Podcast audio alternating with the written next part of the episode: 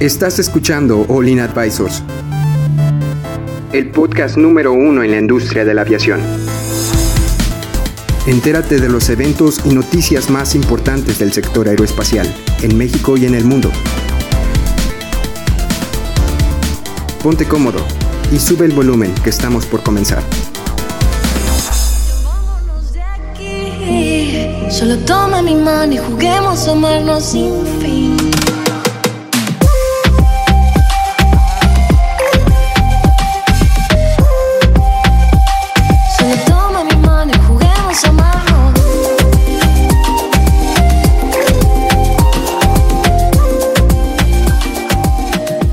Amigos, ¿cómo están? Bienvenidos a su podcast de aviación favorito. Mi nombre es Adrián Leal y aquí me acompaña todo el equipo, todo el equipo de Olin. ¿Cómo estás, Héctor? Muy bien, gracias por acompañarnos este, a nuestro episodio 100 ya. ¡Eh! No lo estás No, sintiendo, ah, pero De hecho, Wow. no jalaron los globos. dije, dije, ay, los editamos ahorita, no pasa Eh, nada. Impresionante, de verdad, eh, es mucho contenido, o sea, si te pones a pensar, 100 episodios, o sea, ni siquiera en una eh, serie de televisión, ¿sabes? Es- ¿Cuántos episodios tendrá?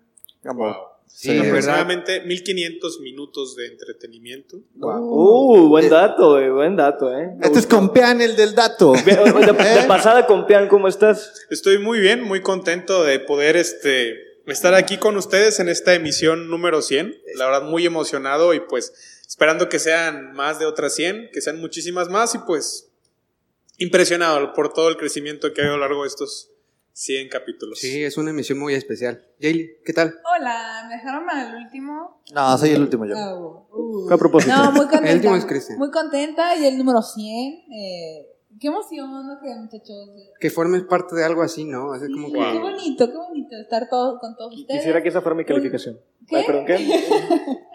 Eh, no, súper contenta. Cristian, ¿cómo te sientes? Pues bien contento de tenerlos a todos aquí en este episodio 100. Es una Las cosa- lágrimas, las lágrimas. Oye, Eh, Chris, no ¿qué- creí que fuéramos a llegar, Yo Héctor. tampoco. No, no creí que, Yo creí que creí íbamos que- a morir en el episodio 8. Yo también.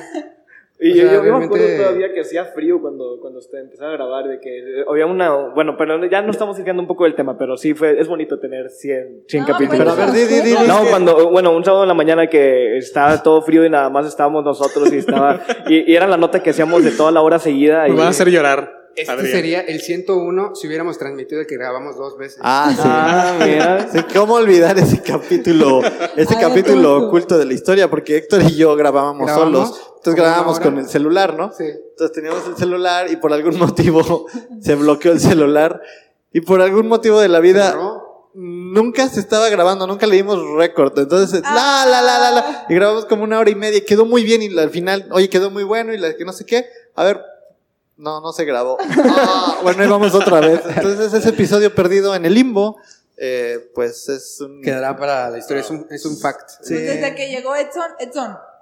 Gracias, Edson. Gracias, Edson. Los Gracias. podcasts ya no se pierden. Sí, y nos hace sonar muy, muy bien, ¿no? Sí, la verdad, a pesar de que tenemos voces horribles, Edson hace que funcionen mejor. Hace magia a sus dedos. Gracias. Listo, ya vamos a pasar a, a- Sí. a la nota. ¿Tú, tú traes la nota de hoy. Yo traigo la nota de hoy, es una nota que me gustó mucho y es una nota en donde puede que les enseñe un poco.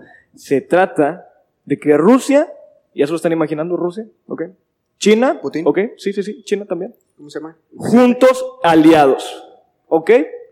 Las dos potencias mundiales, dos de las potencias mundiales más grandes del mundo Ya. Potencias mundiales más grandes del mundo. y el mundo mundial también. Este, se están aliando para llegar a la luna. Ya sabían, yo soy el tema, vamos a hablar del espacio, claro que sí. Pero bueno, imagínense, la potencia mundial del espacio en los años 70, bueno, una de las potencias que es Rusia, este, se junta con la potencia mundial de, de la actualidad que es China y están tratando de llegar a la luna lo antes posible. ¿Cómo lo van a hacer? Pues bueno, están tratando de, de aliar la experiencia que tiene Rusia con, lo, con la nueva tecnología que tiene China. De hecho, China, eh, tengo entendido que el siguiente año ya va, va a hacer su propia eh, lu- eh, aterrizaje lunar. Que Tengo entendido que China es ya, ya mandó varios robots, ¿no? Sí, exacto, son, son este, no tripulados, o sea, ya puras aeronaves no tripuladas para llevar este, muestras. Lo interesante de este siguiente aterrizaje, el, el- creo que es el Chang 6, es que va a aterrizar en el lado, el lado oscuro de la luna. Sí. Sí, entonces ya se han de imaginar, pues... Es ya- que todos estoy- quieren ir para allá. Oigan, y y ahorita que mencionan ese tema, me llama mucho la atención cómo potencias mundiales como Rusia y China siguen explorando la Luna. A mí me gustaría que se enfocaran un poquito más en la Tierra. Estoy leyendo en internet y solamente se, con- se ha explorado el 5% de los océanos. No, es que ese, ese Es lo escuchas hablamos, todos es lados. Eso eso. lo escuchas todos Yo lados. sé, el océano no ocupas Es que explorarlo tanto. hablado, el, el primero que empieza a hacer minería en el espacio va a conquistar. A traer un alien. Exactamente. Bueno, No, o sea, va, va a conquistar el mercado este, aquí en, el planeta, ¿sabes? O sea, es como que. De hecho, eh, eh, la, la razón, las razones principales por las que se quiere La tener, tener, tener, este, allí, pues en la luna, una, una, no se, no se puede tener base, pero sí tener una, mine- una compañía minera o algo, es porque te- tengo entendido que hay, o sea, existe más uranio en la luna que aquí y otros minerales que no especifican, este, pero lo interesante es que no, ningún país puede determinar, o sea, que un territorio en la luna, o sea, Sí. ¿Se acuerdan cuando Estados Unidos Sí, fue y puso tratado, la ¿no? Sí, el tratado, exactamente, Héctor. El tratado se llama el Tratado sobre el Espacio Ultraterrestre o Tratado sobre el Espacio Exterior, en donde 103 países, este, de- no son todos, pero son los importantes, este, firmaron un, tra- eh, un, un, puedo decir, pues el tratado donde no puedes tener ni armas nucleares o- armas de destrucción masiva eh, orbitando la Tierra, no puedes tener bases militares o armas de destrucción masiva en cualquier, en la Luna o cualquier cuerpo celeste. Se- se- Y es se- que da miedo, ¿no? O sea, imagínate esas dos potencias en la luna. Wow. Es como. Ahora, a ver, pregunta. Si haces minería en la luna, la, la luna orbita por algo, por peso. Eh, orbita, eh, o sea, digamos que tiene una órbita y de hecho, la dato Tierra, curioso, ¿no? se aleja a dos centímetros cada año. Entonces, ¿a qué quieres llegar con la pregunta, La- Cristian? la- quiero llegar a que la luna, la luna tiene un peso específico. ¿Sí? Y ese peso específico le permite estar dentro de la órbita que la trae la Tierra. No, la, la Tierra no se la termina de atraer completa, pero tampoco la termina de alejar. ¿Es correcto? Se aleja cada dos años porque la órbita... el- No es el- perfecta, no es una órbita perfecta y poco a poco se va Se- alejando un poco más. Correcto, y es natural porque es como, es como un tornillo, se está yendo hacia afuera y se va a seguir yendo hacia afuera. Una, por el campo gravi- gravitacional de la Tierra que cada año re- se reduce. O sea, el, el campo gravitacional de la Tierra se va perdiendo cada, con el ¿En tiempo. serio? Ese, ese dato nunca lo había escuchado. Y el, campo gravitacional del Sol también. Oigan, O sea, porque el Sol al final es una estrella Ahorita y se está está- muriendo. A ver, ¿qué ibas a decir, Héctor? Se me está ocurriendo de que, oye, si hay uranio y cosas así, eh, ¿qué tan posible es que hagan una, instalación o una planta nuclear y hagan experimentos nucleares allá que, bueno, no puedes, tampoco puedes. En el tratado especifica tratado que, dice no que no. puedes hacer experimentos de, armas que- de destrucción masiva. en dice que no hay arma, ajá, pero no es un arma. Pero, a ver, espérame, espérame, déjame terminar la idea. ¿Qué pasa si tú le empiezas a quitar, empiezas a explotar la luna y le empiezas a sacar material y ese material pues lo pones en la Nostromo y lo mandas a la Tierra de Sí. alguna manera? sí se, sí se puede, o nada más que sí se- es, yo creo que el punto principal es conseguir material para sobrevivir allá un rato, por decir así. El- tienen, hay, hay materiales radioactivos o este, que, que se encuentran con dificultad aquí en la Tierra, pues en la Luna también se pueden encontrar, porque de hecho la Luna en sí es, es, es, es, este, pedazos de tierra que de un choque que hubo hace millones de años se quedaron orbitando y se juntaron y se creó la Luna, entonces en realidad la, tie- la Luna tiene muchos componentes como la Tierra, pero el tra- tú te refieres al traerlos, a, la- a traer Sí, ese tipo a de Sí, porque al quitarle masa, Le vas a quitar Ah, masa y vas a cambiar las propiedades de, por De ejemplo, orbi- de or- orbitales, o sí, sea. sí, sí se los vas a cambiar. Y la marea y es, cosas así, es verdad, pero le tendrías que quitar demasiado, demasiado. O sea, yo creo que ni, ni haciendo una Nunca minería es de miles, para un miles de humano. años, al menos de que haya una Nunca manera es de... demasiado para un humano. No sé si has, has leído en la película que les mencioné en el podcast pasado, aproximan que de los 50 para acá hemos subido exponencialmente las emisiones de carbono. Entonces, cuando dices terminarnos los recursos, pues nunca es demasiado. No, yo no estoy hablando de terminar recursos. Yo digo que físicamente, o sea, sería muy difícil llevar todo material, o sea, demasiado material de la luna. Extraerlo Ah, y traerlo, ¿no? Ajá, o sea, tendrías que hacer un, pues, o una nueva manera eh, ultraespacial de sacar demasiada masa y llevártela a la Tierra y, pues, de que se puede, se puede, pero es, es muy difícil. De hecho, dato curioso, o sea, así como los países no pueden tener este, eh, pues secciones de que este es mi cuadrito de Estados Unidos, este es mi cuadrito de México, no pueden tener eso en la Luna, pero pueden tener una fábrica, por decir así, un, un grupo minero, si se ponen ahí primero, ya nadie más se puede acercar. Entonces, yo creo que esa es la carrera principal que quieren llegar. Quieren encontrar el punto bueno que está en la luna, Pero establecerse desde- ahí Entonces. y, bueno, y- pues, y ya de ahí, ya los otros países, por regla, por el Tratado Sí, de entonces- Ultraespacial, no pueden acercarse a ese lugar. ¿El reparto sería por quién llegase primero? O... Exacto. quieren- O sea, no ¿Quién llega primero a donde está lo que quieren? De que el mineral que quieren Sí, sacar. es que debe, debe es haber algunas tomas, eh, algunas tomografías de la, de la luna que dicen, bueno, este es el, el, el mineral que queremos, Sí, este es el lugar de más fácil extracción y hay que poner una base ahí. Oye, nada más Primero pongo la llegue. base, no, hay que poner gente allá y hay que tenerla. Sí, es para dónde vas. Sí, es- eso es lo que quiero llegar, porque como no puedes establecer de que, oye, este es mi pedacito, ya saben, de que mi país, o sea, yo, yo- otro, China va a decir, ah, chis, no, ese es mi pedazo, yo llegué primero. O sea, ahí sí es el que llega primero, se queda con ese pedacito que, de, de la luna.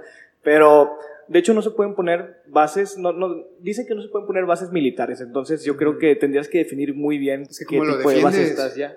Sí, pero, pero de- no dice que ¿defenderlo no- de qué? No puedes poner una fábrica, puedes poner una fábrica y le puedes poner seguridad afuera. Es una fábrica, dice fábrica de lo que tú quieras y afuera le pones seguridad militar. Seguridad privada. Sí, Bueno. militar.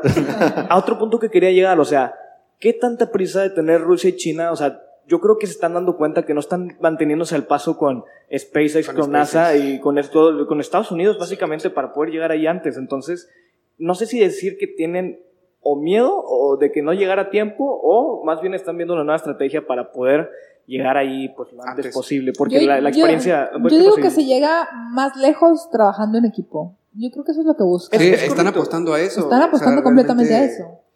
Es que cuando lleguen, o sea, van a llegar los dos, es precisamente lo que dice la nota. O sea, ellos, por ejemplo, si, si van a mandar eh, un robot o van a mandar eh, equipo para hacer este, estudios o algo científico, eh, lo pueden mandar, de hecho, este, eh, un inventor ruso. ¿a, qué- a qué te refieres? ¿Puedes repetirlo? O sea, que pueden utilizar los mismos lanzamientos para mandar cosas de los dos países. Ah, sí, de Sí, hecho eso pues. se hace desde, desde, desde ahorita. Yo creo que si tú eres una compañía mexicana y quieres poner un satélite, pues puedes considerar SpaceX para que te ponga tu satélite en órbita. Ajá, pero De eso es a lo que se voy. hace. Ahorita con esto que estamos viendo de, de China y Rusia, Ah, ya, ya, ya no, ya no O les sea, va a costar, por decir así, ya es como sea, una alianza, nos va a costar lo mismo una vas a mandar a los, a los astronautas y son astronautas chinos y rusos. Les das ride, tiempo. ¿no? Ajá. Pues de hecho, eso es que es lo que ya se está haciendo. Desde las, para llegar a la estación espacial, creo que se salen de un cohete, de, de un, un transbordador de, que tengo entendido que es en Rusia y ahí se suben todos este, los de Estados Unidos, China, Rusia y pues llegan a la estación espacial y, los, y cuando llegan pues ya en el mismo transbordador se bajan los demás. O sea, no es como que va a decir, ay, este es el transbordador de Estados Unidos, tú no te puedes subir. No, o sea, Sí, en el espacio todo es de todos. ¿eh? Además, el, el- el proyecto de los transbordadores en Estados Unidos pues, está detenido, se murió. No, se murió. Ese ya... Pero, pero los rusos todavía lo. O Todo- sea, todo- tengo porque, que todavía lo tienen. porque si no, la Estación Espacial Internacional ya hubiera muerto. Además, hace rato.